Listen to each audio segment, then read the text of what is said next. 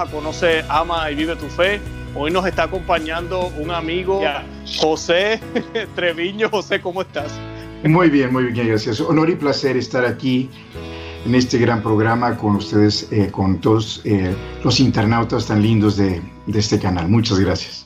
Qué bueno, qué bueno. Sí, y disculpa que hayamos comenzado así como un poquito como rara la introducción. Para que tengan una idea de, de, de, quién es José, José es, es uh, un reconocido periodista uh, de, padres mexicanos. Él es americano, ganador de varios galardones por su labor como reportero de investigación eh, Treviño ha trabajado para importantes diarios como Los Angeles Times, el Dallas Morning News y cadenas noticiosas como Telemundo. Originario de Stockton, en el norte de California, y criado en Los Ángeles. Treviño ha cubierto el género policíaco en algunas de las ciudades más violentas del mundo, reportando sobre varios tiroteos, crímenes, tristemente, ¿verdad?, que han sido a veces sí. celebrados. Y sí. además ha investigado sectas peligrosas en reportajes a fondo que lo han llevado a lugares donde pocos periodistas han osado ir. Eh, Treviño, ¿verdad? José Treviño también es un veterano es, sí. de la guerra del Golfo Pérsico y sirvió con la condecorada división um, el, del ejército americano. Y actualmente, ¿verdad? Usted vive, está viviendo en Los Ángeles, o sea, ahorita. La información que tengo estoy, aquí. ¿no? estoy, estoy, viviendo en, en, la frontera entre México y Estados Unidos, en, en, la parte de Arizona, en una ciudad que se llama Nogales. Y bueno, vivo, eh, vivo del lado mexicano, pero trabajo del lado norteamericano. Voy mucho a Tucson eh, y trabajo allá. Y bueno, ahorita también estoy trabajando de forma eh, remota, como le dicen, en el norte, al norte de California, un periódico en el norte de California en inglés. Eh, y bueno, así me la paso. Sigo, sigo, sigo, ejerciendo mi profesión y a la vez también soy novelista. Así que muchas Qué gracias. Bien. Qué bueno, sí, así mismo es. Y pues, la, la, manera en que nos conocimos, él estuvo haciendo unos reportajes para Church Militant también y pues estuvo tocando varios temas y tuvimos la oportunidad de aportar ahí gracias a la invitación de José. Y hoy gracias. vamos a tener un tema bien, bien interesante porque es un tema que no hemos tocado en el canal. Es un tema sobre la, el, ¿cómo diría yo? El arte literario, pero en términos de fantasía, de historia, de cuentos eh, creados por autores católicos. Como ya pueden ver, José es católico también. Y pues están viendo un fondo detrás de él que tal vez estarán preguntando qué es eso. Ahorita vamos a hablar de, de eso ya mismo. Pero hoy pues, vamos a hablar brevemente de eso. Personas como, bien, el más conocido, uno de los más conocidos es J.R.R. Tolkien, eh, ¿verdad? Que es el del Señor de los Anillos. Para los que no saben, el autor era, era católico, o es bueno, era católico, que para descanse. Tenemos también a C.S. Lewis, que es uno de mis favoritos. Ese no fue católico, pero uno de mis favoritos. Pero, ca pero casi, de eso. Pero, casi, pero católico. Casi, casi católico. Sí, amigo, de, amigo también de, G, de J.R.R. Tolkien. Sí, yeah. así es. Y pues vamos a hablar de otros más. Ahorita mismo tenemos también a ah. Raymond Arroyo, el mismo doctor Taylor Marshall, todos ellos eh, también tienen sus propias novelas, eh, que vamos a hablar un poco de eso y cómo se puede llevar eh, valores y se puede llevar sano entretenimiento a la audiencia eh, ¿verdad? ¿Qué, ¿Qué, es lo que queremos? ¿Qué es lo que queremos hacer en un mundo donde está llenado de obscenidad, de cosas que hasta pueden ser en un sentido hasta diabólicas, en algún sentido, en muchos de los medios de entretenimiento? Pero antes de comenzar, que yo sé que tenemos Así un temazo hoy, yo quisiera que nos encomendáramos al Señor, siempre lo hacemos a través de, la, de su ma Santísima Madre, la Santísima Virgen María. Vamos a hacer hoy, hoy tenemos algo diferente, vamos a hacer un Ave María en latín, yo voy a hacer la primera mitad, eh, el señor Treviño va a hacer la segunda y luego de eso él nos va a regalar esta oración, yo no me la sé todavía en latín, eh, la oración del Arcángel Miguel, él se la sabe, se ofreció, yo dije, pues tremendo regalo para Gracias. la audiencia que yo sé que están aprendiendo las oraciones en latín, yo también apenas también estoy aprendiendo, así que así ahí, ahí vamos. Bueno, y eh, esta oración la vamos a hacer, ¿verdad? In nomini Patri, et Filii, et Filii Spiritu Santi. Santi. Amén. Ave María, gratia plena, Dominus tecum, benedicta tu mulieribus, et benedictus frutus ventris tui, Iesus. Sancta Maria, Mater Dei, ora pro nobis peccatoribus, nunc et in hora mortis nostrae. Amén. Y ahora rezamos el, el, la oración a San Miguel Arcángel, uh -huh. este, en latín. Sancte Michael Arcangele, defendenos in prelio contra nequitias et insidias diaboli est oppresidium. Imperet ile Deus supplicis de precamur. Tu que princeps militia celestis, satanam alios que spiritus malignos, quiet perditionem animarum per varganturim mundo, divina virtute en infernum detrude. Amen. Amen. In nomine Patri, et Filii, Spiritus Sancti. Amén. Santa María, ora pro nobis. Ora pro nobis. Amén. Wow, esa oración sonó espectacular. Gracias. gracias, gracias, por ese regalo. Eh, bueno, eh, es que la oración, bueno, es espectacular, no, no a quien la profirió, sino eh, lo que es la oración en sí, pero muchas gracias. Muchas gracias. Qué bien, qué bien. Pues mira, José, no, ¿nos puedes hablar un poquito de, ¿verdad? Me nos dijiste que eres autor. Eh, ¿Cómo se llama? Vamos a estar hablando hoy, bueno, antes de comenzar con eso, ¿a qué te estás dedicando ahorita? ¿Cuáles son los proyectos más recientes que estás haciendo? Bueno, muchas gracias. Eh, sigo en mi profesión, soy periodista y como mencionaste, he trabajado para, bueno, muchos periódicos, entre ellos en español La Opinión de Los Ángeles, muy famoso ese diario, el más importante del país en Estados Unidos, Los Angeles Times. Ahora estoy este, trabajando para un periódico eh, en el norte de California. Eh, soy algo así como editor de ese periódico. Escribo en ambos idiomas, en inglés y en español. Y este, em, también estoy promoviendo mi novela, La Lobera, que en inglés se llama The Wolf Trust. Entonces, este, eh, eso es lo que me dedico ahora. Estoy trabajando de forma remota, como dicen, es desde casa hoy en día. Mucho lo hacemos durante la pandemia este, y vivo acá entre la frontera México, Arizona, Estados Unidos. Pero eh, a eso me dedico ahora, este, aparte de promover mi novela y escribir mi segunda novela, que es una especie de secuela a la primera novela, que, que es una mezcla de, terror eh, vaquero, terror western, como le llama, eh, eh, pero con tintes internacionales y etcétera. entonces a eso me dedico hoy en día. soy muy afortunado. He, podido promocionar mi novela en, en, varios países, incluyendo una gira que me enviaron este, a España y a Italia. Y bueno, eh, este año eh, estábamos proyectados para, para, ir al interior de México y otros países, pero bueno, con esto de la pandemia, pues todo eso quedó, quedó este, atrás, hasta postergado más bien. Claro, eh, yo tengo una copia que, que, tú me mandaste de cortesía, de verdad que te agradezco. la he estado leyendo, no la he terminado todavía, pero está excelente. Muchas gracias. Que la tengo por aquí. Ahorita, cuando editemos el video, vamos a tener imágenes, ¿verdad? Que se va a ver un poco mejor. Yo les recomiendo a los que les gusta la, la, ficción, el misterio y ese tipo de cosas, misterio que, que, ¿verdad? Sano, como digo yo, ¿verdad? No, porque sí, a veces cuando uno ve cosas en la televisión o lee el libro, hay que tener mucho cuidado porque sí, hay personas allá afuera que tratan de meter cosas oscuras dentro del arte, dentro de la fantasía, y lo que hacen es dañar la mente de los inocentes, la mente de los que no están catequizados y confundir a los que conocemos nuestra fe católica, pero leemos un libro y nos quedamos como que, ah, tal vez es cierto, tal vez la iglesia aquello, tal vez lo otro, que no es el caso de usted, ¿verdad? Pero digo yo, ¿verdad? Es lo que a veces la gente eh, tiene. Y yo digo esto, ¿por qué? Porque pues ahorita mismo, junto con usted, eh, José, tenemos, por ejemplo, Raymond Arroyo, los que conocen a Raymond Arroyo en EWTN, él tiene una serie de libros que se llama Will, Will White Wilder, Will Wilder no está en español, está solo en inglés. Son cuatro libros que él tiene ya de eso. Es una ficción religiosa, así le llaman la, categoría. Eh, Taylor Marshall, que yo sé que muchos de los que nos siguen lo siguen a él también, el doctor Taylor Marshall. Los que saben, él tiene una serie que se llama Soren Semper o La Espada y la Serpiente en español, que, que, es como una, una renarración de las leyendas de San George, de eh, San Jorge y el dragón.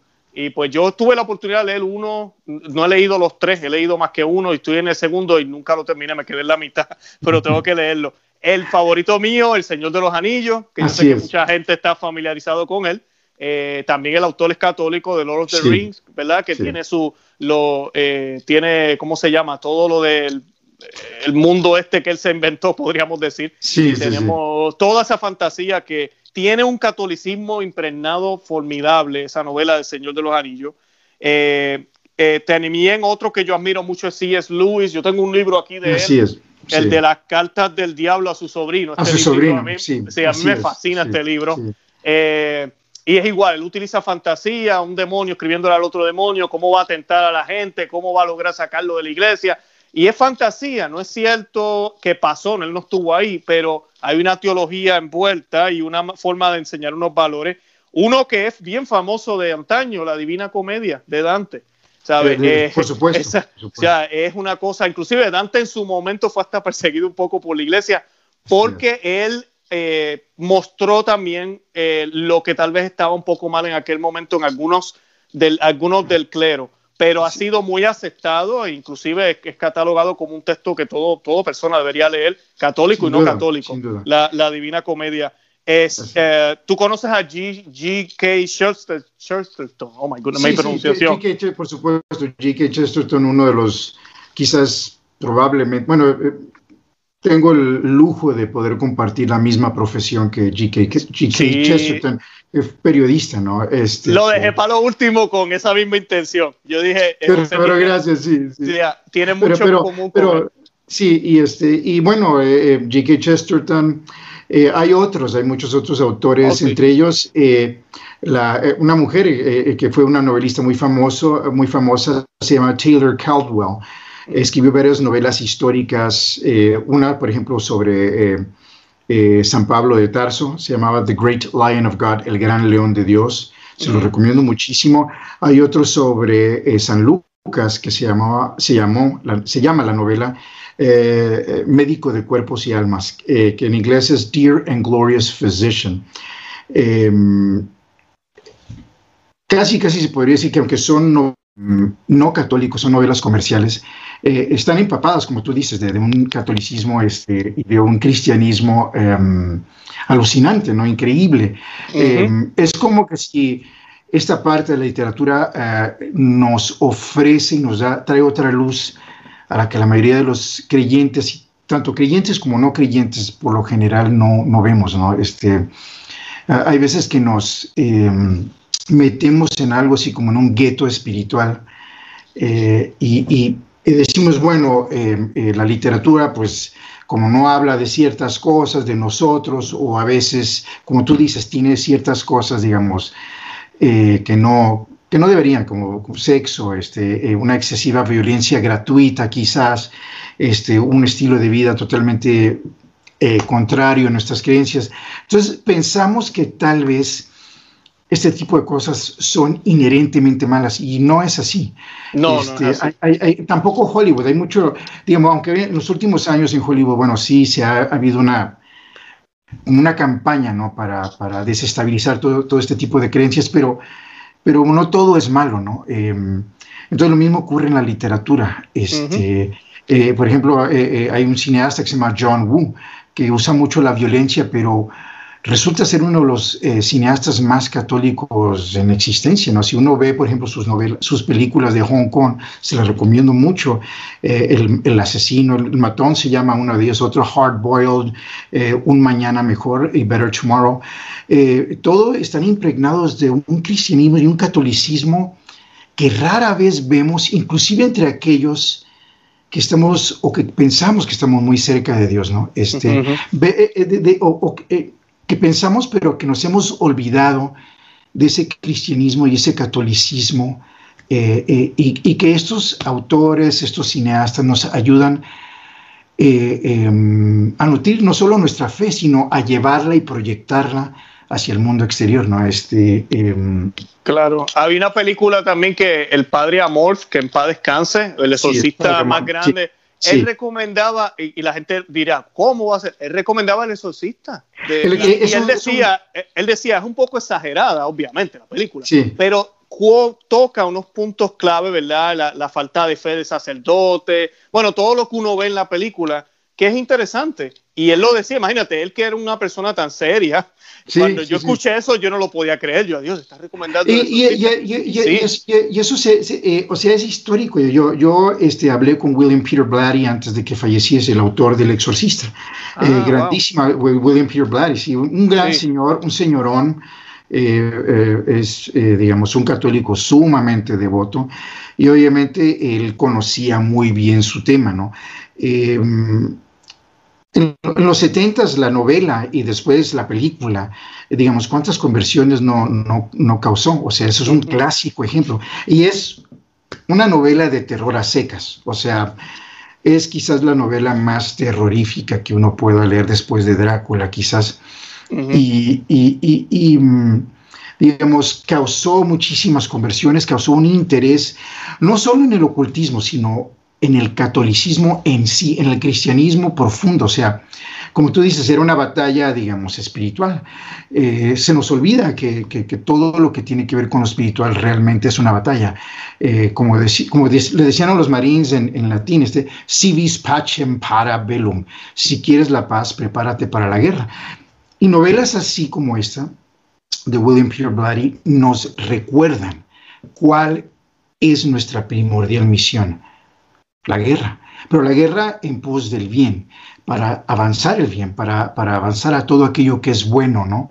Este, eh, nos recuerda que la espiritualidad no es fácil, que, que, es una batalla de todos los días y que somos soldados. Exacto. ¿Y, qué es lo que hace un soldado? Pues ir a la guerra. Entonces, eh, en mi novela, eh, digamos... Vamos a hablar de la... Eso quería hacer, vamos a hablar de tu novela. Después, si gustas, este, eh, o ahorita como gustes, este, algo de eso trata. ¿De qué se trata la novela? Exacto, ¿de qué se trata la novela? Eh, eh, bueno, em, siendo periodista y, habiendo cubierto la nota roja, el crimen en Los Ángeles y todo eso, em, siempre me llevó a, tratar de escribir una novela, ¿no? Em, y escogí el, escogí el género del terror porque es un género que a veces ha sido muy incomprendido, muy eh, ninguneado, por decir así, eh, también el de la fantasía. Em, sin embargo, hay grandes cosas en este género, como Drácula, por ejemplo, ¿no? El Exorcista, y, sobre todo El Señor de los Anillos con J.R. Tolkien, ¿no? que mucha gente no sabe que J.R. Tolkien eh, tradujo varios libros del hebreo al inglés este, de la Biblia. Este, mucha gente no sabe eso, de la Biblia de Jerusalén que muchos usamos. Bueno, muchos de esos libros él, los tradujo. Este, o sea, era un, era un políglota. Entonces, este, pero ¿cómo un hombre así logra este, eh, meterse en un género de la fantasía? Eh, hablo sobre eso porque, em, sin duda, quisiera decir que tengo influencia de él, que tengo influencia de William Peter Blatty, que tengo influencia, digamos, de Bram Stoker, el autor de Drácula, que también, curiosamente, fue periodista y usó sus experiencias periodísticas para escribir Drácula, ¿no? un clásico de clásicos, eh, que también es una eterna batalla entre el bien y el mal. Eh, quise eh, meterme en este género, así como lo hizo, digamos, Gerald Tolkien, obviamente sin el talento de un Tolkien y sin los estudios, sin, sin tanto potencial, ese hombre era increíble, ¿no? Pero dije, bueno, algo tengo que decir, ojalá, y que Dios me ayude, y, um, veremos cómo me va. Em, me basé, eh, eh, dije, voy a escribir una novela de terror, pero como en las buenas novelas de terror, no sé si la mía sea buena, pero lo intenté, quise dar obviamente un mensaje, o sea, no puede uno describir 250 mil palabras sin decir algo, ¿no? uno tiene que decir algo. Pero en fin, eh, me metí en esto, dije, eh, tengo que encontrar, digamos, los zombies ya, ya, ya se han hecho hasta la saciedad, ¿no? Los vampiros, antes de eso, pasó la época de vampiros, dije, bueno, un, género que me gustaba mucho era el de los hombres lobos, el de la licantropía, y dije, bueno, voy a, voy a ver cómo le hago para tratar eh, de recapturar y de retraer esas leyendas eh, a sus orígenes, eh, digamos, a sus raíces.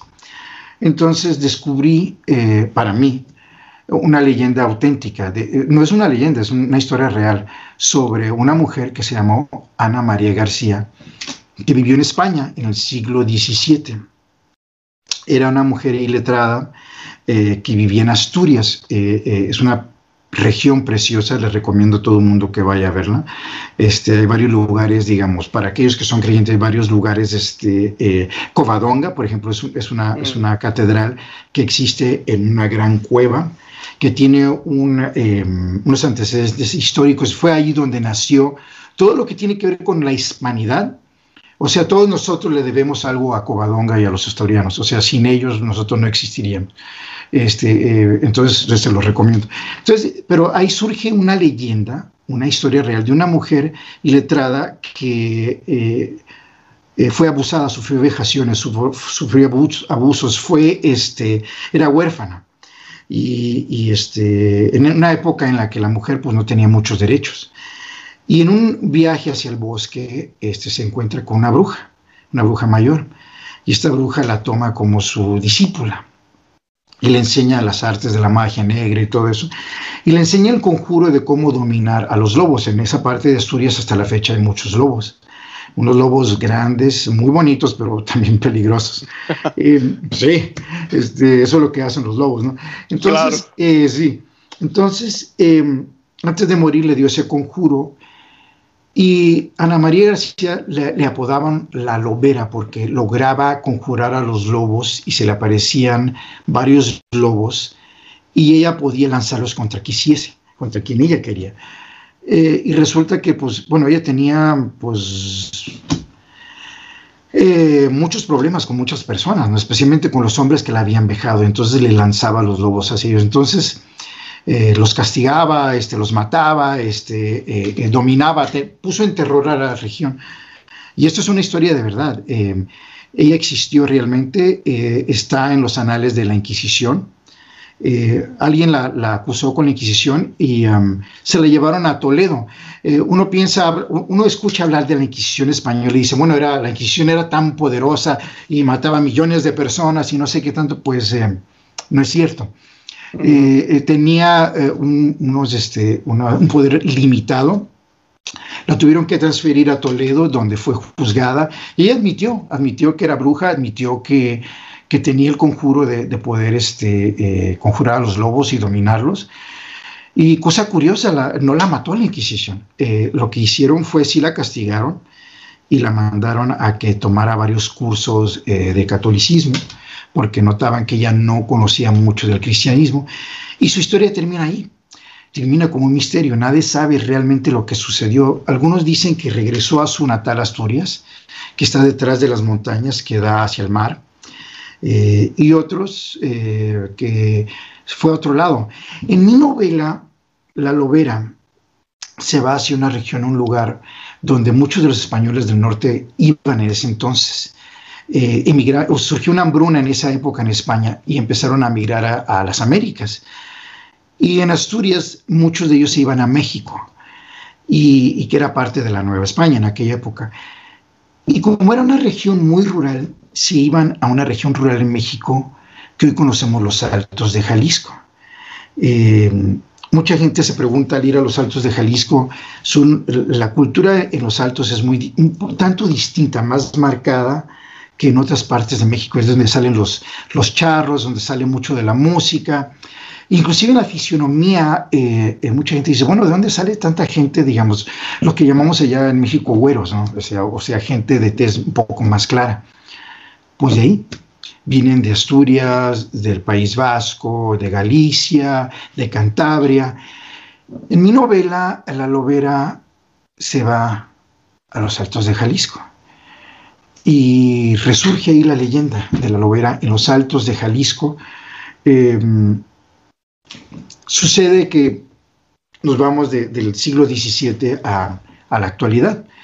Y en la actualidad, digamos, eh, comienzan a surgir en un pueblo en los altos de Jalisco este, una serie de asesinatos. Em, nadie sabe de dónde vienen. El chiste es que la gente empieza a surgir despedazada en varios lugares y algunos piensan que tiene algo que ver con esta leyenda de la lobera, porque bueno, pues ahí se fue. Este, em, y eh, el hábitat natural de, los asturianos que se iban a México rural eran los altos de Jalisco. Em, y de ahí comienza el, trama de, mi novela, ¿no? Este, em, no solo es de terror, sino que también, eh, digamos, hay otros personajes, ¿no? El personaje, por ejemplo, el rural, que es un, este, un ex policía mexicano convertido en, ranchero. Este, narro mucho sobre los altos de Jalisco y, en los altos de Jalisco también es conocido como una de las regiones más católicas de todo México. Es donde surgió la guerra cristera, donde eh, se dio mucho el, eh, lo cristero, este, hay muchos de los mártires de, de, la cristiada surgieron de allí. Y hasta la fecha, eh, el catolicismo es tan grande parte de esa región. mencionaste El Señor de los Anillos, como Tolkien creó un, un, mundo de fantasía, pero que ese mundo de fantasía curiosamente nos parece más real. Pues en los Altos de Jalisco, donde llevo la novela, trato de conjugar todo esto, ¿no? Em, eh, em, como periodista me tocó eh, em, investigar muchos, muchas sectas, muchos cultos muy peligrosos. Eh, me tocó ver muchas cosas muy raras este, eh, eh, documentados en casos policíacos, ¿no? Este, ¿Quién dice que estas cosas no existen? Entonces, para mi novela, aunque entra en la licontrofía y en el medievo, eh, me tomé muchos años de estudio, estudiando la, Edad Media, estudiando, digamos, el martillo de las brujas, como comúnmente le llaman el Maleus Maleficarum, que era este, lo que usaban los inquisidores para interrogar a las brujas y, que era un compendio de todo eh, eh, lo que se creía en la brujería, el satanismo, etc. Em, hoy en día, pues las brujas han sido reivindicadas, ¿no? Este, son la brujita buena, este, em, hay mucho de lo que se llama brujería light, digamos que creemos en cierto tipo de cosas, pero se nos olvida que la brujería por mucho tiempo fue muy peligrosa. O sea, se hacían sacrificios humanos, se, se robaban niños, las brujas y brujos y, este, y los sacrificaban. Y los usaban en sus aquelarres, en sus, eh, en sus en esos sus aquelares, ¿no? Eh, entonces eran muy temidas, eran personas, eran personas que se les temía mucho, que eran sumamente peligrosas eh, por los motivos personales que tenían, pero esto era cierto. Y hasta le pueden hacer daño a muchos, le puede hacer daño a muchísimo. Eh, así, es. Entonces, este, todo esto lo conjugo con esta novela, ¿no? es en un pueblo aislado en los Altos de Jalisco, donde está sitiado por por esta creencia de la lobera y, cómo las fuerzas del bien y del mal se han alineado ¿no? en ambos bandos eh, por la lucha de un pueblo y quizás el alma no solo de ese pueblo, sino de esa región y posteriormente del país. Este, hoy lo vemos este, eh, en las calles, vemos violencia, vemos creencia en cosas raras, eh, vemos este, cómo hemos llevado hacia los extremos, ¿no? Eh, y vemos cosas que antes no veíamos. Basta con ver lo que nos ha sucedido desde la pandemia hasta ahora, ¿no? Este, la violencia desde las elecciones y antes, este, em, la juventud, digamos que, bueno, no es nada nuevo, ¿no? Pero que, que se ha metido en este tipo de cosas, de ocultismo, eh, lo vemos en las calles, lo vemos este, eh, en el resurgimiento de los homicidios, ¿no? Este, en ciudades como Los Ángeles y otros lugares. Entonces, creo que mi novela toca todo eso, tratando de narrar, digamos, eh, la historia de este pueblo, ¿no? Y de esta... Em, de esta bruja legendaria. Claro. ¿Y, pues, este quién, es el personaje principal, Peter, Peter Crane? ¿Me puedes hablar un poquito de eso? Gracias. Peter Crane, eh, eh, trato de narrar la novela eh, a través de, de, los ojos de Peter Crane. Peter Crane es un muchacho que vive en Tucson, es un millennial, como muchos de los jóvenes hoy en día, este, pues vive en su iPhone, vive en su, en su celular móvil, pero eh, estudia en la universidad, es de clase media, pero se da cuenta de que ese tipo de vida, digamos, eh, pues no es vida, ¿no? Para él. Quiere vivir la vida realmente, quiere ser un cowboy. Y en Tucson y en el sur de Arizona sí hay cowboys, pero ya no es lo mismo de antes. Entonces quiere él tener la auténtica experiencia. Como hoy en día los milenios son muy conocidos por decir que quieren tener experiencias auténticas, o sea, reales, como le llaman. Y él quiere ser un cowboy de verdad.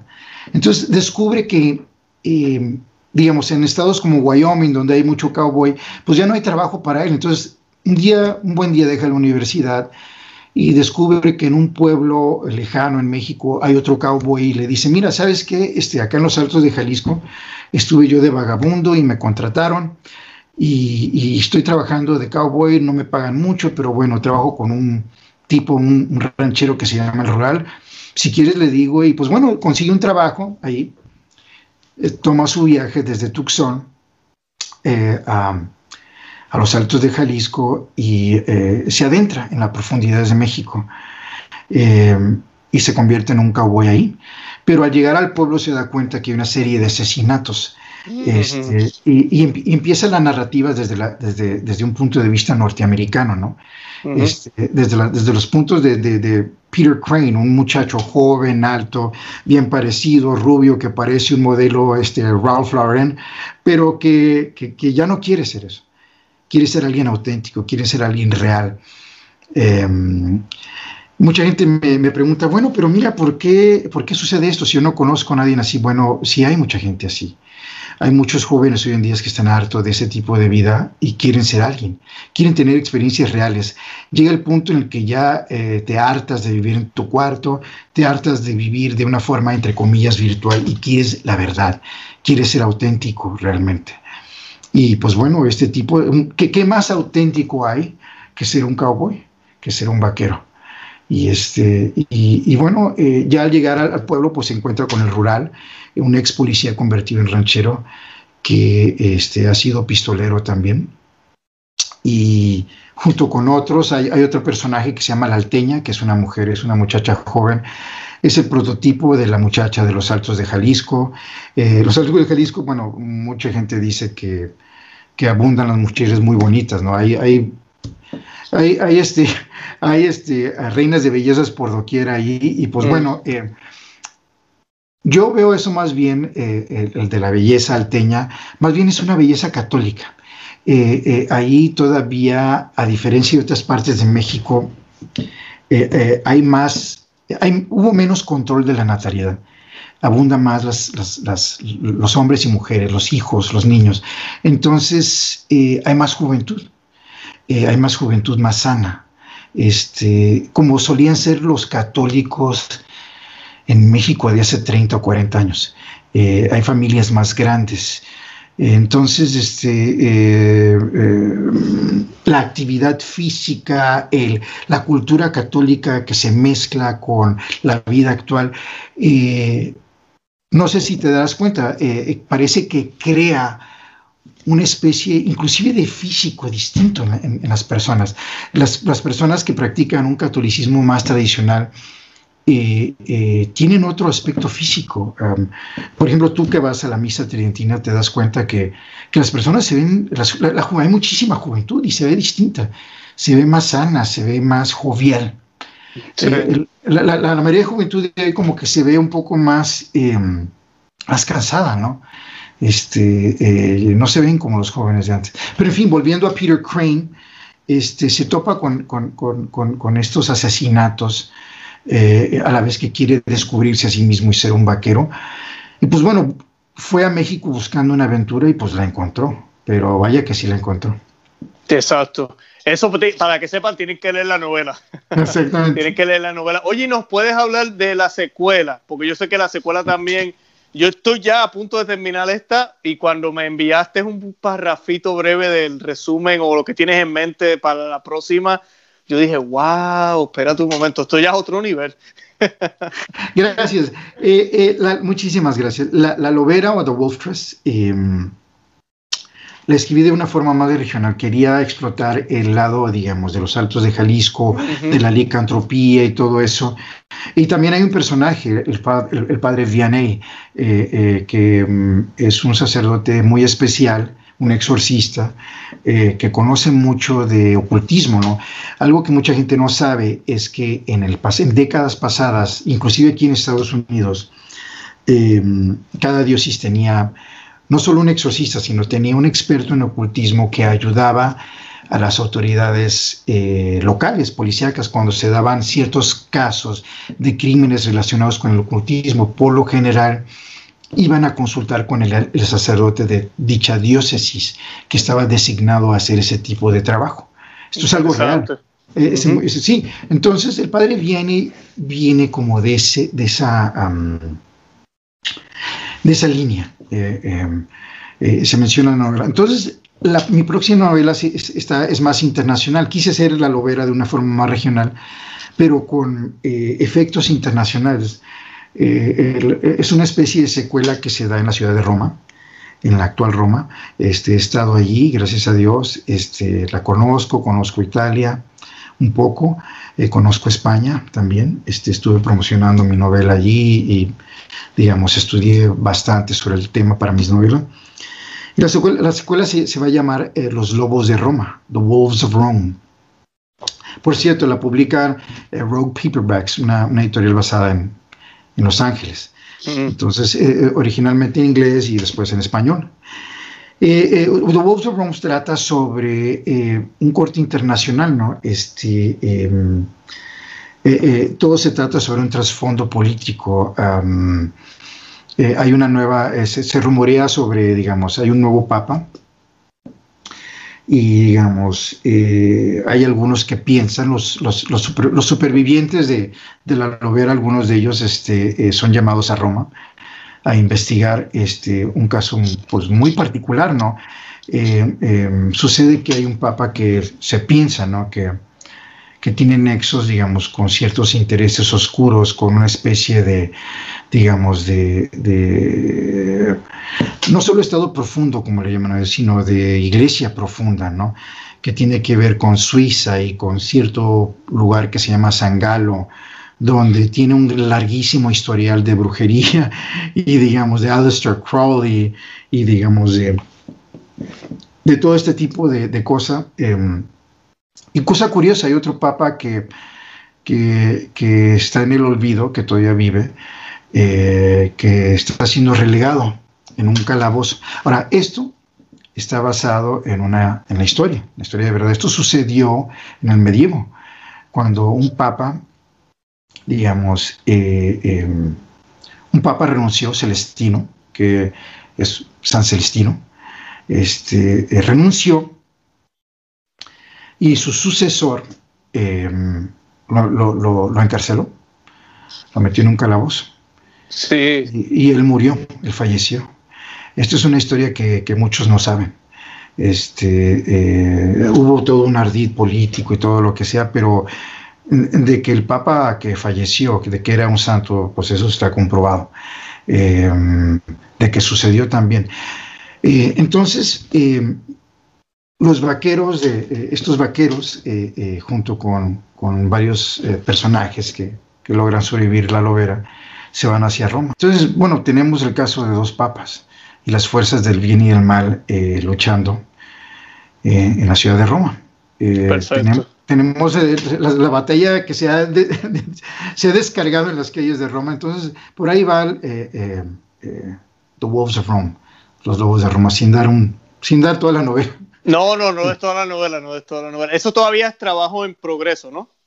Sí, este, es para Rogue Paperbacks también. Este, Estamos en ello, eh, por eso estoy un bastante ocupado, pero eh, eh, pues obviamente la tengo que entregar pronto. Así que me tengo que apurar. pero este, porque ya, ya, le espera la, casa editorial, ¿no? Pero pues en esas estamos y, seguimos a ver dónde nos lleva, dónde nos lleva mi carrera. Pues mira, José, de verdad que a mí yo te tengo mucho aprecio, nos conocemos ya de un tiempo, no nos hemos visto en persona, pero hemos estado, ¿verdad?, por llamadas telefónicas y eso, y ahora aquí por este medio. Y no, oro por ti, por tu familia, por todos ustedes, eh, por el apoyo, gracias por todo lo que haces, por tener siempre a Cristo en el, ¿verdad? presente en tu vida, en todo lo que haces. Por eso es que el Señor te da todos estos talentos y te ha dado la oportunidad de trabajar en tan diversos medios. Y es como una, yo digo que la vida es una aventura si dejamos que el Señor nos muestre las bellezas que hay en ella, hasta en lo más oscuro. Ahí, eh, ¿verdad? Se ah. puede encontrar eh, la luz y se puede encontrar el camino, porque eso es lo que, ¿verdad? Eh, a veces en estas novelas de oscuridad que tú estabas hablando ahorita, que a veces las personas no, no, no ven, ¿verdad? la temática, tú ahorita hablabas de los hombres lobos, o sea, tiene que ser en la oscuridad, no puede ser en el día, tú ves ese contraste eh, por ejemplo, los vampiros quieren ganar la vida eterna, pero no como debería ser. Pues, están, están, malditos básicamente toda la vida. Eh, hay hay una, una temática que si nosotros vivimos en vida de pecado y no nos aferramos a la luz, es exactamente eso. Dejamos que la bestia de, Satanás y el pecado y de todo nos domine y nos convierta de buenos hombres a, bestias, a, exactamente, monstruos. Exactamente. Y, digamos, mencioné el exorcista, eh, eh, Drácula y, el terror. El libro más terrorífico que yo pienso en la historia y, y la vez el más bello que hay es el Apocalipsis, porque es real. O sea, no puede uno leer el Apocalipsis sin, digamos, no sentir un terror. Es un libro de terror, pero a la vez es un libro, digamos, que nos enseña tantas cosas. La Lovera en este caso, pues es un humilde trabajo. Eh, es, en el fondo, es la lucha entre el bien y el mal. En el fondo es la lucha em, que, como tú mencionas, ¿no? Em, no se puede llegar a la luz sin atravesar la oscuridad.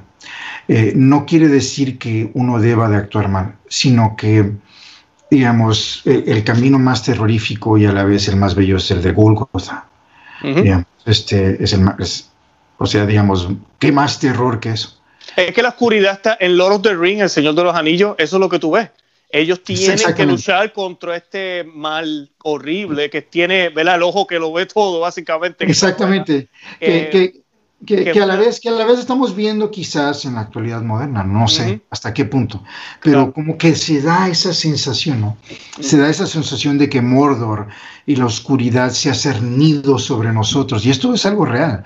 No, no, más se siente, sino se ve, se percibe. Y que no hay, no eh, hay esperanza, parece que no vamos a ganar. Exactamente, exactamente. Y bueno, mis personajes y en Alovera pasa lo mismo, ¿no? Este, eh, em, eh, los monstruos son real. O sea, este, vemos las, las gargolas este, en las catedrales, digamos, de Europa. Eh, eh, estaban ahí por algún motivo, que los monstruos son reales. Pensábamos que éramos de eran de fantasía, pues no, no es así. Este, solo tiene uno que buscar un poquito. hay asesinos en serie. A mí me ha tocado ver en persona varios. Este, Richard Ramírez, esto no lo miré a él, pero conocía sus hechos, el, el Night Stalker conocí un montón de, este tipo, de este lado oscuro, pero también creo que tú has entrevistado a Jesse Romero, ¿no? Creo que, él también tuvo, él, conocía a muchos, de, desde Los Ángeles también, él conocía a muchos de, este tipo. Y esta oscuridad, digamos, ese reto que te da, te lleva a la luz, este, si tú dejas que la luz te guíe, en este caso que es Dios, ¿no? El, eh, Cristo, este, em, eh, entonces, entonces mi, mi, novela, aunque es sin duda alguna esa rajatabla de terror, es, es, una novela vaquera de terror, em, tiene mucho que ver con esto. Este, eh, es, es, una novela dirigida hacia un público más comercial, eh, no necesariamente hacia un público católico, pero tiene muchos de esos elementos del catolicismo, así como, digamos, quizás la novela más católica de todas sea El Exorcista. Y resulta que, resulta que no fue promocionada como tal. Pero qué bueno, ¿no? Así mucho más gente la leyó. Eh, mi novela pues trata de decir varias cosas y pues bueno, ojalá que el lector pueda descifrar y ver y llevarse algo bueno. Este, espero no aburrirlos con 250 mil palabras, pero bueno, Dios quiera que no. creo que sería, es un buen regalo para las personas que les gusta leer cuentos o fantasía o ficción, misterio, lo que sea es excelente, se la recomiendo. Usted quiere relajarse un momento, quiere leer algo eh, que, lo, que lo saque de todo lo que está pasando, léala. Eh, pero también los jovencitos que se ponen a leer a veces basura que hay allá afuera, eh, mira, es un regalo para un teenager que quiera leer algo de fantasía o lo que sea, de acción, de misterio, terror. mira, te, te, te, regalo aquí esta, esta copia. Y hablando de eso, ¿dónde la pueden conseguir? Eh, eh, está, eh, digamos, la versión en español y en inglés, digamos, está en versión en español impresa en Amazon.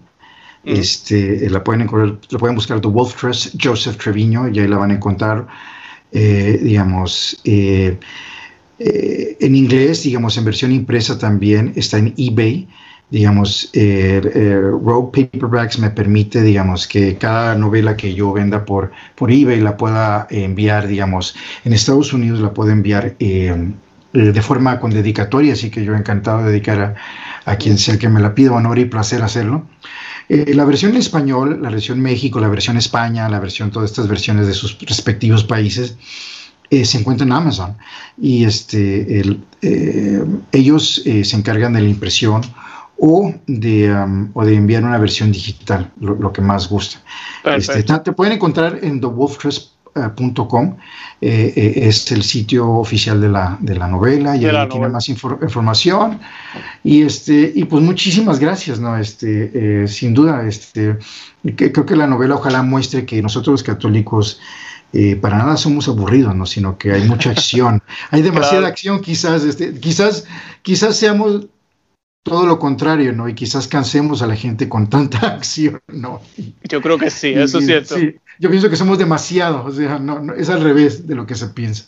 Qué bien, pues nosotros vamos a compartir todos los enlaces, yo los voy a colocar en la descripción del programa, en el podcast también en la descripción, para los que quieran comprar la novela puedan ir ahí y comprarla. Eh, eh, José, ¿algo más que quieras añadir para ir cerrando ya? No, pues bueno, que muchas gracias este, por este espacio. Em, digamos, em, la novela también, por ejemplo, eh, tiene una recomendación del gran actor Eduardo Yáñez, el galán de las telenovelas de México. es amigo mío, hemos estado pensando, digamos, en de alguna manera que se haga una película. Nos encantaría que esta gente de Cristiada, la que promocionó Cristiada, digamos, este, eh, eh, digamos, pensaría quizás en, hacer algo así. Eh, con nosotros, digamos, Eduardo Ñeñe le apoyó mucho, ahorita él está en México, pido oraciones por él, perdió a su mamá este, este año, y, ah. pero pues, lo han de conocer, es un, galán de telenovelas y también de Hollywood. y bueno, la recomienda él en, en la carátula, digamos, contraria, está una y pues bueno, este, que apoyen, digamos, en cuanto puedan el arte, ¿no? La literatura, eh, cuando haya buenas películas también, o sea, no todo es malo, sino que, y, y para aquellos que tengan esa inclinación artística también, periodística también, este, eh, eh, se pueden hacer estas profesiones siempre y cuando si uno es católico o cristiano, siga uno firme en sus creencias. No, digamos, ¿qué es esa parte de la, de, de la palabra Dios que dice que que, que, no deje que uno, que el mundo lo cambie a uno, sino que uno con la luz de Cristo cambiar al mundo. Y eso es lo que se debe hacer, este, em, llevar nuestra arte, nuestro trabajo, nuestro ser hacia el mundo y no dejar que para nada ni el mundo nos cambie un solo ápice, sino todo lo contrario, ¿no? Este, eh, dar todo de sí y uno cambiar al mundo para bien, llevar esa luz de Cristo, ¿no? De Dios hacia el mundo. Este, uno es un soldado hay veces que uno se puede sentir solo, se puede sentir detrás de las líneas enemigas. Yo fui soldado, sé lo que es eso. Pero siempre Dios está con uno, ¿no? Este, inclusive, eh, especialmente en los peores momentos, uno, cuando uno piensa que está solo, cuando uno no siente nada, cuando llega ese llamado, digamos, la oscuridad del alma, ¿no? Este, es cuando está más con uno. Entonces, eh, a través de mi novela intento decir eso, que, que que digamos, hay mucha oscuridad, pero también hay mucha luz. Así que muchísimas gracias. Amén. No, un honor tenerte, de verdad. Y El honor es este, mío. Ah, no, un placer, de verdad. Y este, ojalá no sea la última vez. De verdad que te deseamos éxito, que el Señor siga guiando tus pasos. Y, nada, estaremos hablando, estaremos comunicándolo. Muchísimas gracias y este feliz Navidad también este para ah, todos y próspero año nuevo. Espero haber si alguien quiere, quisiera regalar mi novela, encantado, pero es de honor que me harían. Pero, y es una época propicia también para este tipo de novelas, este, cuando se recuerda mucho eh, tanto lo bueno como ciertas cosas, digamos, y, digamos, hay una gran tradición de leer este tipo de cosas en esta época, eh, que data de muchos siglos. Entonces, digamos, pues bueno, tenemos nuestra humilde obra para compartir. Muchas gracias. Bueno, pues José, yo me despido entonces. Si no hay nada más que decir, te, te, apreciamos mucho, sigue hacia adelante y nada, que Dios te bendiga. Dios te bendiga, un abrazo a todos. Muchas gracias. bye bye. Honor y placer, bye bye.